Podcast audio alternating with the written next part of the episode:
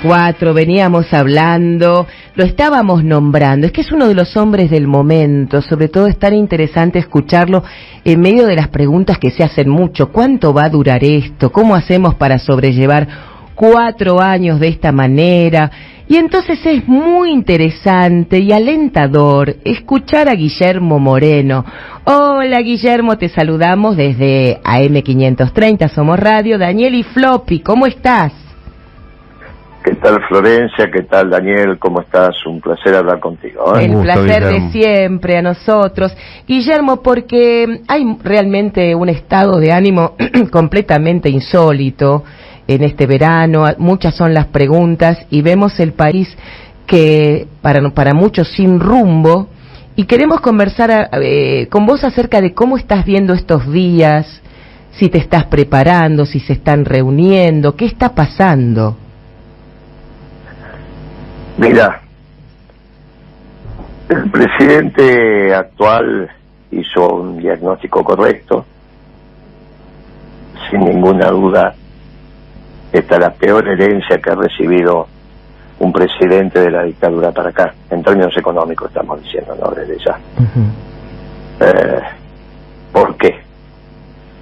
Porque hay un tema fiscal en términos de déficit que fue el que obligó a Alfonsín a renunciar. Alfonsín, ¿cuándo renuncia? Vos eras muy jovencito, pero ¿cuándo renuncia? ¿Cuál es el desenlace de Alfonsín? Y la famosa, claro, la famosa hiperinflación que no se podía sostener. Este, eso, es, eso es así, es, lo que se vio. Pero cuando él toma la decisión, cuando llama al secretario de Hacienda y le dice, secretario, ¿cuánto recaudamos hoy? El secretario de, Hacienda le dice nada, ¿cómo nada? Y nada, presidente, nadie paga impuestos. Bueno, entonces me tengo que ir y sí, se tiene que ir, punto. O sea, un déficit fiscal que te llevaba a ser monetizado, esto significa financiado por emisión porque ya no había otra manera de financiarlo. Te generaba una inflación espantosa y lo primero que haces es no pagar impuestos y si no pagas impuestos se termina el gobierno, acá y en cualquier lado. Por lo tanto se termina el Alfonsín. Y lo mismo le pasó de la Rúa. ¿Qué? ¿Cuántos dólares tenemos? Nada. ¿Y qué pasa ahí? Tenemos que pagar todo esto en dólares. Y, y, mejor que se vaya. Listo. Eso. Y lo tuvieron que ir a convencer porque el hombre ya estaba un poco desordenado porque la vida le había pasado. Pero bueno, tuvo que ir algún senador de, de Chuta a explicarle de su mismo partido que se tenía aquí para el bien del país. Y bueno, y se fue. Después viene todo ese invento de que el peronismo, que hicieron cosas, bueno, los radicales para inventar su mandado a hacer. Pero la realidad es que los dos presidentes se fueron, uno por el tema fiscal, otro por el tema del sector externo, y ahora tenemos los dos en el mismo tiempo y lugar. En la Argentina es el lugar y el tiempo es este. Ya venía, obviamente, ¿no? Es una herencia recibida. Ahora, resulta que lo que le pasa a Milay es que agrava estas dos situaciones. Las decisiones tomadas por Caputo agravaron esta situación. Hoy tenés también un déficit fiscal espantoso y tenés un tema del sector externo que no está resuelto para nada, al contrario, porque te vienen los vencimientos. O sea, vos tenías un tema grave en el sector externo, sí que te venciera la deuda todavía porque lo que te vencía te lo prestaba el fondo para que le pagaras. O sea, el fondo te daba plata y vos le pagabas a ellos, pero no tenías vencimientos objetivos más allá de los intereses. Ahora tenés los intereses y el capital que te empieza a vencer. Mm. Por eso todas estas pavadas que empezamos a escuchar, sea en pesos, sea en dólares, te agrava el tema fiscal y te agrava el tema externo. Ahora, sobre eso, mi ley generó una transferencia de ingresos como jamás vi, jamás vi, jamás vi, ni con Macri, ni con Martínez de O, ni con Krieger Bacena, ni lo estudié, porque bueno, ya era, acababa de nacer con la fusiladora o con Frondizi o lo que fuera. Conclusión, nunca vi esto, porque no solo destruyó el ingreso de los sectores populares, jubilaciones, pensiones, salarios, sueldos, por el aumento del precio, por los aumentos de precio que hubo, sobre todo en los alimentos. Decir que nunca vas a, vas, te van a decir el nivel de el INDEC, quiero decir, ¿no? El nivel de pobreza de diciembre, porque no se calcula mes por mes, se calcula por trimestre. Y bueno, si tuvieras que medir el de diciembre, el de, el de estos tres últimas semanas, nos asustaríamos todos con este precio de la comida. Arriba del 70% de pobres, pero fácil, fácil, fácil, fácil. Ahora, no solo destruyó el ingreso de los sectores populares, sino que se metió con el capital. Y la destrucción de valor que hay en cientos de miles de empresas argentinas, cientos de miles ¿eh? que no saben cuánto valen hoy las empresas, porque lo que han hecho es modificar la acumulación de capital en la Argentina. Quedan algunos ganadores, quedan poquitos, con mucho capital, con mucho capital. Esos poquitos con mucho capital no alcanzan sumados a compensar la destrucción de valor que está haciendo en el resto de las empresas. Con lo cual, es obvio que si te metiste con los trabajadores, formales, informales, lo que fuera, jubilados, pensionados, te metiste con el capital y no resolviste la macroeconomía, esto va a ser breve. Y esperemos que no sea muy breve, dentro de la ley y el orden, ¿no? Pero esperemos que no sea muy breve, porque el peronismo, que es la única opción que queda esto, se tiene que organizar. Y eso te lleva tiempo, ¿no? Te lleva semanas. Así que claro, claro. el peronismo necesita tiempo para ordenarse, eh, sobre todo metodológicamente, porque se tiene que terminar esta, esta tontería del dedo y que alguien resuelva por el conjunto, porque encima resuelve mal.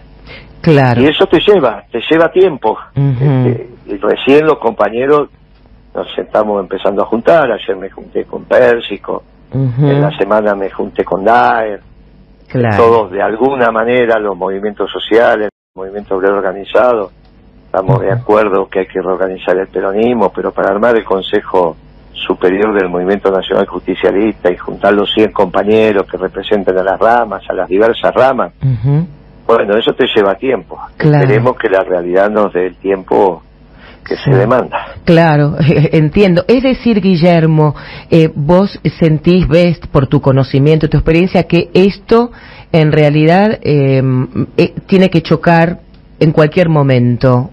Eh, el deseo es que sea, en el caso de para poder rearmarse, el peronismo, para poder nuevamente tomar las riendas de este desastre que va a quedar, es un poco más de tiempo para armarse, pero considerás la idea de que cuatro años ni, ni, ni aplacé. No lo dije, yo dije con mucha responsabilidad.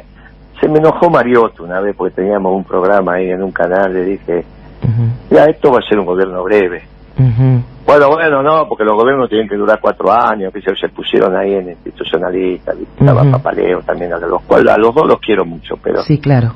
se pusieron, viste que cada tanto se ponen los compañeros. No, no, claro, sí. Le dije, mira, Mariotto, este, un gobierno breve también es, es constitucional. Claro. No, es que se cambió la constitución cuando se fue Alfonsino, cuando se fue de la Rúa. Sí.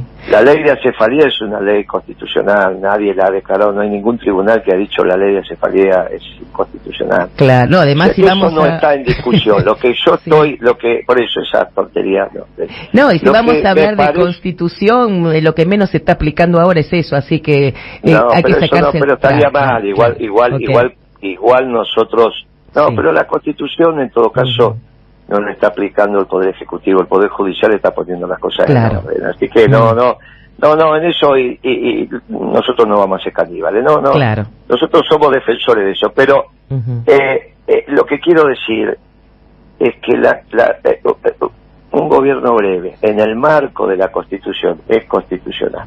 Claro. El tema es que no sea muy breve. Lo que hay que evitar es lo que no tiene, lo que no se puede reparar.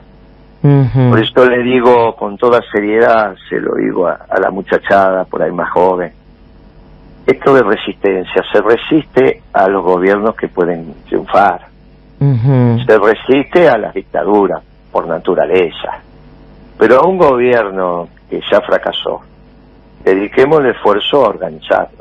Claro. Porque no se pueden hacer las dos cosas al mismo tiempo, ¿no? Claro. Bueno, resistimos y nos organizamos. No, pero escúchame, dedica el esfuerzo tenés que estudiar, tenés que trabajar, tenés que hacer tus cosas, tenés que sobrevivir. Dedica el tiempo que te queda, que no es mucho, a organizarte. Ah, Morine, ¿cómo nos organizamos? Juntándose. Simplemente que esta noche se junten los muchachos, las muchachas, reflexionar sobre qué hay que hacer. Ya se están organizando. Claro. Después convoquen a los veteranos. Siempre hay un veterano en la familia, siempre hay un veterano en el barrio, siempre hay un veterano en el bar. Che, viejo, vení, sentate acá con nosotros, dale, ¿qué? ¿Cómo era el peronismo hace 40 años atrás? Contando un poquito, a ver, ¿cómo era? ¿Cómo se organizaron en la resistencia? Todavía quedan algunos vivos. Che, ¿cómo fue allá en el 58, en el 60? Contando, ¿cómo fue el 55, 56? Algunos vivos quedan. No es que están todos muertos. Aprovechenlo, che, ¿cómo fue? Bueno, nos juntábamos los muchachos, hacíamos los volantes de esta manera, esto. ¿Y cómo discutíamos? Eh, nos juntábamos, incluso venían las mujeres, porque en esa época te decían así, incluso venían las mujeres. Claro. Venían, claro, venían los pibes, y porque era la rama femenina, pero los muchachos te decían, incluso venían las mujeres, nos llevaban los mensajes. Es la rama, cuando te decía, incluso venían las mujeres, la rama femenina. Claro. Y entonces, y, se empezaban a sumar los pibes, entonces se armó la juventud peronista. Y los obreros, bueno, estaba el delegado, ahí la figura importante no era la del secretario general, porque a ese lo mataban o lo buscaban. Y que me venía el delegado, viste, el sindicato estaba prohibido, yo, pero los delegados estaban y te traían alguna información y te decían, me junté con los otros delegados. Y entonces, y entonces ahí algunos se, siempre venía alguna información, venía algún suboficial del ejército, venía alguien, te contaba. Y ahí empezamos, y después te meter el cuerpo. Bueno, esa era la resistencia. Claro. Llaman a los que son un poquito más jóvenes y les cuenta cómo fue para traer a Perón y aprenden y se van organizando y piensan y no esperan que nadie les diga nada. Termínenla con eso de que alguien le tiene que bajar línea. A los que me están escuchando especialmente. Qué bueno, a ver, a ver, a ver. Termínenla con esto de que es necesario que alguien venga a bajarte línea. en el peronismo es verdad que cada uno tiene el bastón de mano. Te escucho, disculpa que te No, qué interesante. No, no, ¿cómo es esto? No, a mí me, yo aprendo mucho, a mí me encanta escucharte.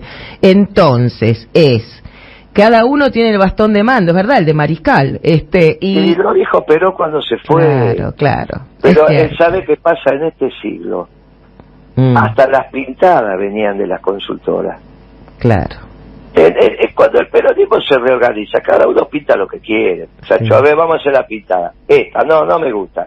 No, hagamos esta, listo. Y dice, uy, esa está bárbara, vamos con esa. Claro. Y no le pregunta a nadie.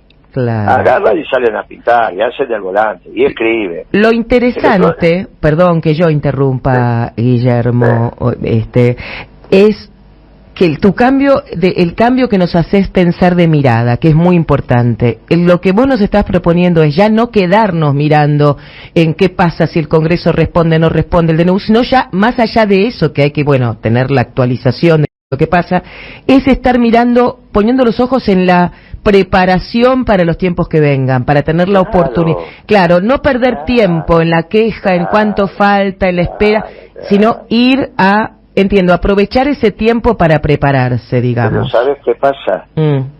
El peronismo también copió los métodos del progresismo, que toda la queja y el no puedo. El mm. famoso dicho de la clase media, ¿cómo estás hecho mierda? Termínenla con eso, muchachos. Ninguno escucha a ningún trabajador diciendo eso. Yo te pregunto algo. Cuando el peronismo adquiere la metodología de la clase media, pierde su espíritu revolucionario. Claro. Por eso empezamos juntándonos con el movimiento obrero organizado y con los movimientos sociales. Mm. Porque ahí es donde tenés el germen de, de, de la transformación, no hay ninguna duda. Claro. No hay ninguna duda hay que hay que hay que salir a organizarse lo que pasa que en este siglo todo fue de arriba para abajo entonces, que parece que no te decía lo que tenía que hacer, no lo hacías. Y nosotros no somos un partido estalinista, somos un movimiento revolucionario. No somos un partido estalinista donde el partido te tiene que decir no sé qué estupidez. Un movimiento. Y por eso te digo, mira, vos sabes que cada radio tiene su público. Ahora te van a empezar a llegar mensajes donde te, me van a dar como pero hay que hay que hay que hablar las cosas donde hay que hablarlas. Y esto que lo estoy diciendo lo digo yo ¿eh? no tiene nada que ver no no pasa nada no esto lo digo yo. Muchachos no somos un partido estalinista. Claro, claro. termínenla con eso donde es la consultora, el que manda, el que esto, el que ah, el jefe, esto, déjense de bromar, déjense de bromar, mire dónde llegamos. Claro. Aquí un anarcocapitalista esté gobernando la Argentina. Claro, sí. Déjense de bromar, no, yo porque... a la fibra del peronismo. Guillermo un poco... Y la fibra del peronismo brota cuando vos le sacás el bozal. Claro. Claro. No, yo te escucho con mucha atención y sé, porque Guillermo sabe que eh, lo que sucede con nosotros, sobre todo con nuestra amada radio, es que eh, todos somos, este, ¿cómo te puedo explicar? Todos somos, eh, tenemos el corazón con el tema de que Cristina, hemos vivido tan bien en esa época y se ha armado un amor especial, que, ha pasado que a veces uno habla y Guillermo, en su afán, o sea, en esa cosa natural de los políticos, ven las cosas de una manera y critican un poco al otro y el oyente se siente aludido. Y a lo que nos está invitando él es que no lo tomemos como algo personal, está hablando desde algo político meramente porque él sabe que ahora viene el masazo de, bueno, pero Cristina la pelea que con Axel que con otro. A mí lo que me interesa es sacar la cosa política interesante, la mirada política, que es porque como estamos tan mal, la visión que, que, que nos invitas a tener es la de la preparación, que es muy importante. Muchacha, sí. muchacha. Sí. Con toda, con la mano en el corazón. sí, lo sé. ¿Vos pensás que cuando Cristina se juntaba conmigo me enseñaba economía? Ajá. Pero qué pavadas hace o dice. Sí. En el movimiento peronista, cada uno habla de lo que dice y lo que sabe. Claro. Cuando se terminó tu ciclo, se terminó. Das un paso al costado y sigue compañero. En el caso de Cristina, obviamente que en esta reorganización del peronismo, si ella lo desea, ¿quién va a decir? Pero ¿quién va a decir que no, que no tiene un lugar para estar? ¿Quién va a decir que Axel, siendo gobernador de la provincia de Buenos Aires, no va a estar? En todo caso, cuando empiece a hablar de economía, le voy a decir, pibe, terminala. Ya hiciste un desastre cuando hablaste de economía. Terminala, Axel. Y me va a hacer, se va a reír, va a mirar para abajo, como hacía antes, y va a cambiar de tema. El problema de Axel no es Axel, gobernador. El problema de Axel es cuando habla de economía, porque habla como socialdemócrata. Y este es el problema. Entonces, ¿cómo vamos a tener problemas? ¿O vos te pensás que Cristina se va a sentar en ese mes y va a empezar a enseñar economía? Ridículo. Si estamos los economistas del peronismo, le decís, ¿qué te pasa, Cristina? ¿O qué le pasa? Porque nunca lo te ¿Qué le pasa? Sí, aparte, a mí... Cada uno habla, cada uno, bueno, ahí aparece la riqueza. Ahí aparece la riqueza del movimiento. Y cada uno habla de lo que sabe en función de su, de su información, sea la universidad donde sea, y de su conocimiento aprendido en la calle. Este es el valor del peronismo. Por eso estamos planteando la reorganización del peronismo con siete ramas. Cuando nosotros, yo empecé en el peronismo, las ramas eran tres. Las mujeres, la, rama femenina, la política y la sindical. Se organizó la juventud, que no existía como rama. Se sumó, claro. Nosotros la organizamos. Y con eso de que trajimos a Perón, no, que decimos, no digo que sea verdad, pero nosotros no la creíamos en aquel momento, no hubo otra alternativa que hacer la cuarta rama, que fue la juvenil. Y ahora hay que hacer tres ramas más, porque los movimientos sociales no eran una realidad hace 40 años atrás. Ahora, por la pobreza de la Argentina, son claro, una tiene que haber una, rama que es de los movimientos sociales. claro.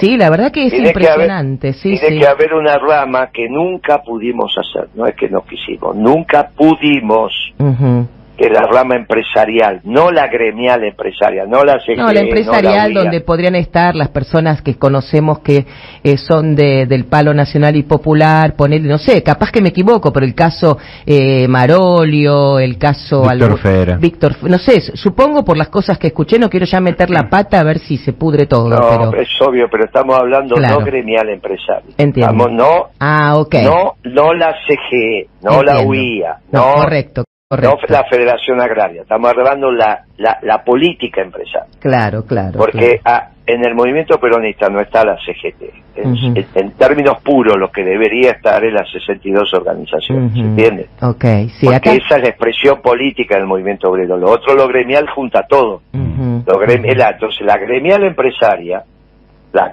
la UIA, la CGE, CAME, que junta un radical, un peronista, un desarrollista, un socialista vos tenés que juntar la, la, rama de empresarios peronistas.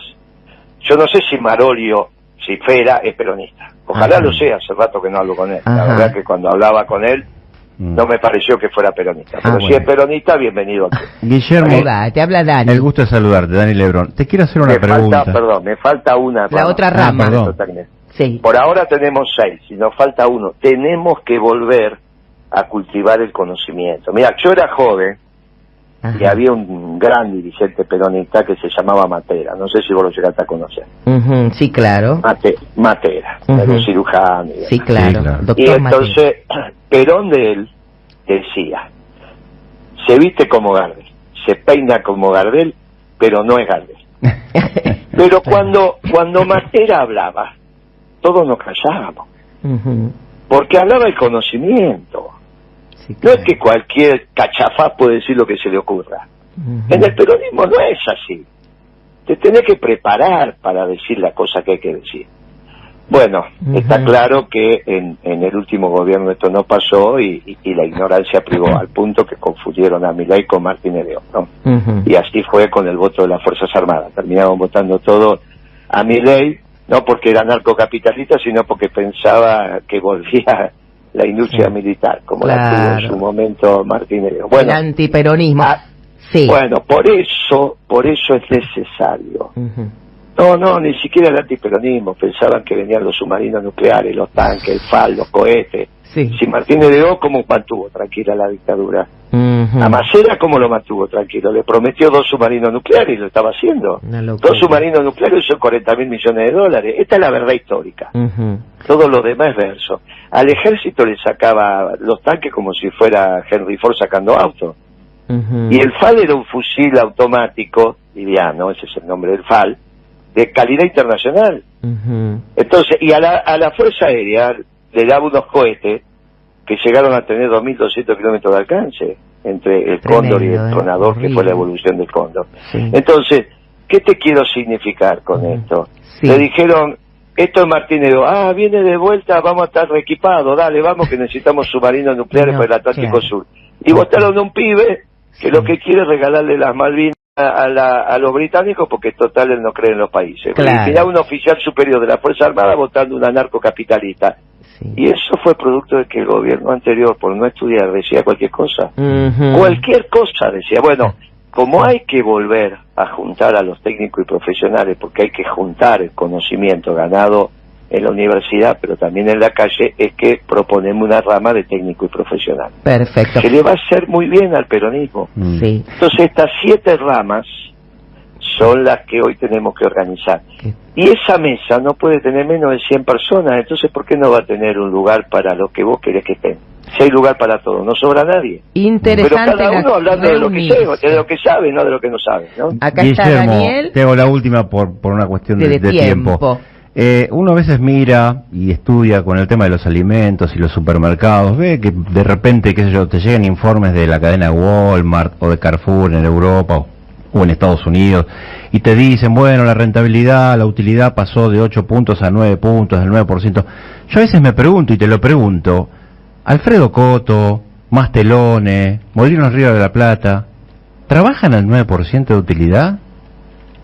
Lo que pasa que todo depende de cómo la mires. Cuando te hacen esos análisis, hay dos maneras de, de enfocarlo. O es sobre el capital total empleado, O es sobre el proceso de venta. Y vos me parece que tenés en la cabeza el markup, que es la distancia que hay de los costos al precio de venta. No, no, me lo, pregu- me lo pregunto seriamente porque digo, qué sé yo. No, en, en realidad el, el, el 7-8% tiene que ser sobre el capital total empleado. Claro. es viendo el negocio del lado del pasivo. Eh, Un negocio se arma, por eso las cuentas del debe, que son las cuentas del activo, se llaman cuentas del debe, a pesar que es tu activo, porque son los que le deben al pasivo. En el pasivo están las deudas que vos tenés del mercado, en realidad las cuentas del debe se le deben al haber. Las cuentas del haber son dos. Las cuentas del pasivo, que son las que vos le debes al mercado, sea al sistema financiero, a tus proveedores o lo que le debes a tus trabajadores antes de pagarle el sueldo, vos pagás mes vencido, por lo tanto durante tan- todo el mes le vas debiendo a tus trabajadores la plata que va devengando el día trabajado. Pero vos se lo pagás a fin de mes, suponiendo una empresa como la que vos Claro. dijiste que me paga mensualiza, es mensualizado para fin de mes. Sí. Entonces llega a fin de diciembre y vos le debes el sueldo a los trabajadores. Por lo tanto, trabajaste todo diciembre debiéndole plata a los proveedores del sistema financiero y a tus trabajadores, entre otros. Porque Ujú. También debes los impuestos. Bueno, esas son las cuentas del pasivo. ¿Y a quién más le debes en las cuentas del haber? A los accionistas. Entonces, el activo se lo debes o al mercado, que es lo que te acabo de decir, todo lo que te acabo de escribir con el pasivo, o se lo debes a los accionistas. La empresa Coto, la empresa Coto, en su activo, Le, le, debe, le debe al accionista Coto. Ahora, cuando vos sumas el capital total empleado para que Coto funcione, tenés que sumar lo, de, lo del pasivo, lo que vos debes, y lo que debes del, del patrimonio neto. Y ahí puede ser que vos trabajes con un 8% de rentabilidad, considerando que el 8% anual de rentabilidad sobre los salarios, como vos lo vas pagando mes por mes, mes por mes, finalmente te dio una rentabilidad del 8% del último mes que no pagaste, que todavía debes, si no, tenés todo cancelado. Y si y si, si tomaste capital prestado, sea impositivo o sea de, del mercado en términos financieros, te van a cobrar la tasa de interés. Por lo tanto, un 8 no parece que fuera mucho. Y un 8 sobre la rentabilidad del accionista de la plata que pusiste, en 12 años, no en 4 años, en 12 años recuperaste el capital. Con lo cual se supone que es una rentabilidad lógica. Ahora, hay otros que dicen, no, mi rentabilidad es el 2% sobre los ingresos totales, o sea, todo lo que facturé me tiene que quedar un 2% y por qué, después que pagué todos los costos. Bueno, depende cómo evalúe la empresa. Pero sea el 8, sea el 9, o sea el 2, depende cómo lo evalúe, es razonable. Lo que no es razonable es que vos compres a, a, a 2,50 y lo vendas a 10. bueno, eso, No es, eso no es razonable. Exactamente, por ahí va la pregunta. Bueno, claro, por eso, pero yo no la contestaba sin aplicar esto. no, claro. Quedaba como claro. Claro, del otro lado empezamos a decir que la culpa de Coto. No, no, y la verdad que ahí es donde meten la pata, porque no tienen ni idea de cómo funciona Coto. Ahí está, pero eso da para otros capítulos. Guillermo, son las nueve en punto. Primero, muchas gracias. Es perfecto. Eh, eh, primera, primero, gracias por este, atendernos, que era muy tempranito y sé que te estabas recién despertando. Gracias también por eh, eh, todo lo que este, charlamos y sobre todo porque entendés la, el kit de la cuestión, porque ya sabes que acá se despierta. Ojo, yo no te quiero interrumpir, pero ¿por qué pensás que a la mañana solo me despierto? No, seamos un poco más divertidos, sí, dejate de bromar. Tenés razón, tenés razón. Bueno, ¿eh? sí, también que ya somos grandes, pero... Pero todo, todo, exactamente. Bueno, no sé, no, sé, no fue este caso, pero bueno, pero bueno. Está bien. Y gracias por comprender, porque hemos hablado también de que nuestra audiencia y en general este, están estas cosas todavía dando vueltas de eh, que uno ante determinadas personas con las que charla o no, hay como una hinchada que dice esto sí, esto no, porque me duele que por ahí este yo los acepto, yo lo que vos decís los acepto con mucho cariño si son jóvenes, porque si entraron a la política con nosotros tienen derecho a hacer. Ahora, a veces me encuentro con algunos veteranos que votaron a Carrió sí. y que ahora me quieren venir a explicar lo que es el peronismo. Claro, entiendo. Entonces yo le digo, pará, hermano, que vos votaste a Carrió en el 2003. Claro, sí. Porque vos votaste a Carrió Está bien, el Partido Comunista en el 2003, no, eh, no jodamos, está bien, dejemos de hacer nombre. Pero votaron a Carrió. Entonces tranquilicémonos, Sí. Porque hay muchos muchachos que ahora, que entraron en el 2010, 2011, cuando la década ganada se estaba terminando, en el 2012 te quieren venir a pontificar. Está entiendo. A los que fueron exitosos, que fue el peronismo, el peronismo, por eso hizo la década ganada, del 2 al 12, de Dualde hasta prácticamente el, el segundo gobierno de Cristina, la mitad de su gobierno. Sí. Hay que, aunque sea humilde, hay que sea que escuchar se puede estar en contra desde ya. Ahora, no venía a tratar de enseñar. Ese es el único el, único motivo que pongo. Bueno, ya no estamos yendo de las nueve y es hora de las es hora de las noticias. Un abrazo, gracias. abrazo, un abrazo. Eh, Guillermo Moreno, principios y valores. Pero este, lo importante, lo que a mí me interesa de todo esto es que uno se queda en la, eh, realmente en el en la preocupación tremenda de lo que está pasando. Y hay que ponerse a trabajar. Y hay que ponerse a trabajar. Eh, cada uno en lo que sienta. Eh, todo esto porque sabe Guillermo Moreno, hemos hablado fuera del micrófono, que yo le cuento que eh, somos muchos y muchos son los que, los que extrañamos a Cristina. Y entonces sé que él a veces al aire eh, choca con estas cosas y, e irrita mucho al que tiene en el corazón a Cristina. Bueno, él, lo sabe, lo entiende, pero igual como es su, su forma de... Pero él lo planteó claramente, podemos tener algunas diferencias, lo importante es pensar en el movimiento. Pensar en el movimiento, y no, y sobre todo nosotros, que eh, saber que esto de verdad no, no puede durar cuatro años y que hay que prepararse y tenemos que pensar quién va a ser nuestro próximo... Tengo un amigo que me escribe y me dice, esto o no termina o termina mal. Claro, y sí.